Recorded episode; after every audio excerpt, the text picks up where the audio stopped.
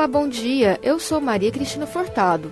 Estamos de volta na Rádio Universitária da UFG com os boletins informativos desta quinta-feira, 26 de maio de 2022. O ouvinte da Rádio Universitária acompanha durante todo o dia informações sobre a Universidade Federal de Goiás, Goiânia, Goiás, Brasil e o mundo.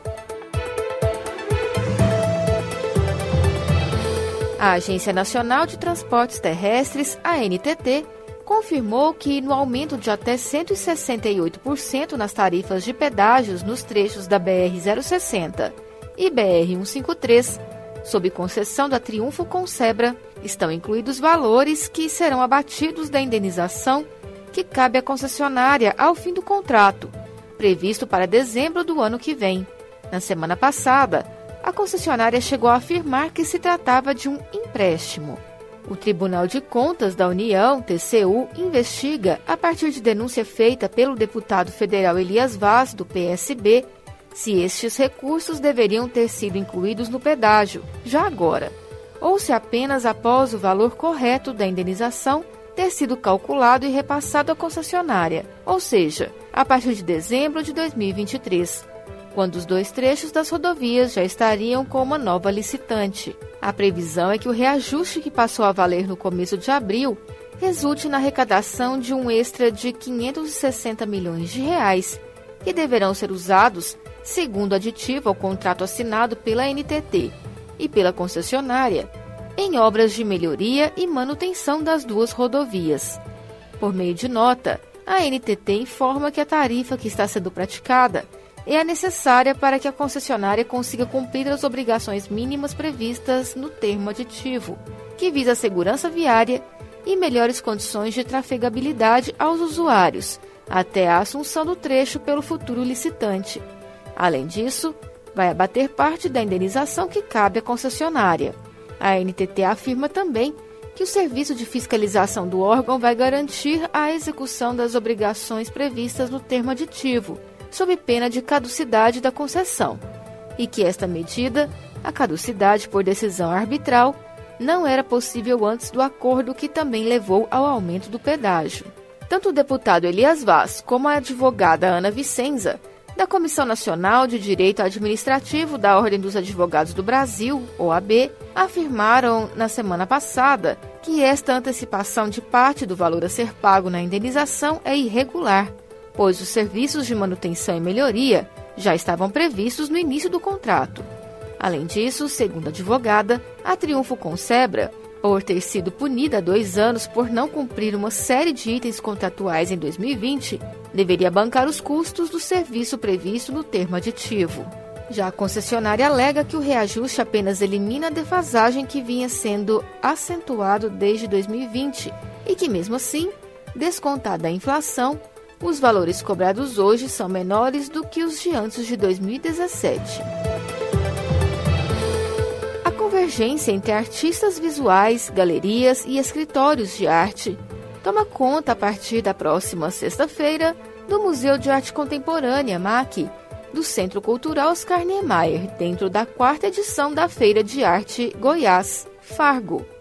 Uma das janelas mais expressivas de artes do Centro-Oeste, o projeto realizado pela Galeria Arte Plena é oásis de realizadores de diferentes gerações, formatos e linguagens.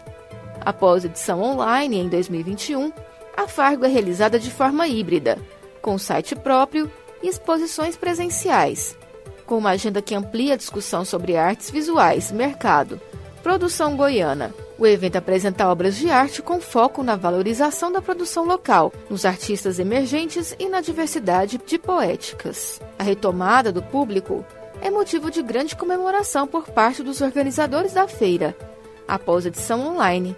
Além das exposições no MAC, o evento também aporta no formato online para visitantes de outras cidades e estados. Entre as instituições participa a Faculdade de Artes Visuais da Universidade Federal de Goiás e o Sebrae Goiás. A Fargo é um dos projetos contemplados pela Lei Aldir Blanc e recebe apoio da Secretaria da Cultura de Goiás. A quarta edição do evento traz a novidade do Prêmio Estímulo, com 20 premiações no valor de mil reais cada, a título de colaboração com a produção do trabalho ou conjunto de trabalhos a serem expostos na feira. O prêmio é destinado aos 20 artistas goianos, ou que sejam residentes há pelo menos dois anos em Goiás. O FG abre concurso para professores de diversas disciplinas. Há vagas para os campos de Goiânia e da cidade de Goiás. Mais detalhes com o jornalista Rodrigo de Oliveira. A UFG, Universidade Federal de Goiás, está com concurso aberto para professor de várias disciplinas. As inscrições poderão ser feitas entre os dias 30 de maio e 11 de julho de 2022, nas secretarias das unidades acadêmicas respectivas. Há vagas para professor de Engenharia Hídrica e Dutoviária Aplicada a Transportes da Faculdade de Ciências e Tecnologia de Relações Internacionais na área de Cooperação Internacional para o Desenvolvimento da Faculdade de Ciências Sociais, de Ciência da Informação Biblioteconomia, Fundamentos da Biblioteconomia nos contextos social, cultural e educacional da Faculdade de Informação e Comunicação, de Educação Intercultural da Faculdade de Letras, de Clínica Médica e de Patologia da Faculdade de Medicina, de Fotônica e Agrofotônica Experimentais do Instituto de Física, de Engenharia de Software do Instituto de Informática, todas essas em Goiânia, e de Administração Financeira e de Conforto Ambiental e Instalações Prediais, Representações e Projetos da Unidade Acadêmica Especial de Ciências Sociais Aplicadas no campus da cidade de Goiás. As provas escritas ou teórico-práticas serão aplicadas nos meses de agosto e setembro, dependendo do cronograma de cada unidade acadêmica. O edital completo, com todas as informações sobre as inscrições e sobre as provas, está disponível no site da UFG. Rodrigo de Oliveira, para a Rádio Universitária. Pesquisadora da Universidade Federal de Goiás, UFG, Carolina Horta Andrade, é uma das ganhadoras do quinto prêmio Mulheres Brasileiras na Química. Ela venceu na categoria Líder Emergente por seu trabalho na descoberta de medicamentos para tratamento de Covid e outras doenças emergentes e negligenciadas, como leishmaniose, esquistossomose, tuberculose, malária e zika. A cientista goiana tem 38 anos e se destaca mundialmente no campo da química medicinal computacional e utilização de inteligência artificial. A premiação é oferecida pela Sociedade Americana de Química, em parceria com a Sociedade Brasileira de Química SBQ. Cada vencedora receberá 2 mil dólares, cerca de 11 mil reais em dinheiro, um esfinderide válido por um ano assinatura gratuita da ACS por três anos e um certificado de prêmio e troféu. As vencedoras serão homenageadas em cerimônia no dia 2 de junho em Maceió, Alagoas, durante a 45ª reunião anual da SBQ. Entre os dias 27 e 28 de maio, as escolas do futuro do estado de Goiás realizam o evento Semana das Profissões. A recepção à comunidade nas unidades escolares será simultânea nas quatro escolas em funcionamento: Luiz Haas, em Aparecida de Goiânia, José Luiz Bittencourt e em Artes Basileu França, em Goiânia, e Sara Kubitschek, em Santo Antônio do Descoberto. Não é necessário realizar agendamento prévio. As escolas estarão abertas à visitação guiada na sexta-feira, às sete e meia da manhã, até às 10 horas da noite, e no sábado, do meio-dia às seis da noite. O objetivo é apresentar a estrutura física e pedagógica das escolas à população, informar quais áreas do conhecimento são ofertadas e trabalhadas no ensino das unidades educacionais, indicar cursos atrativos com maior demanda no mercado de trabalho e conectar comunidade e escola com um único propósito: o desenvolvimento social. As Escolas do Futuro são um projeto do governo de Goiás, por meio da Secretaria de Desenvolvimento e Inovação que tem como eixos cursos ligados à tecnologia, gestão, comunicação e artes. O principal objetivo é ampliar o acesso às novas tecnologias e a cursos e profissões que têm grande demanda de vagas no mercado.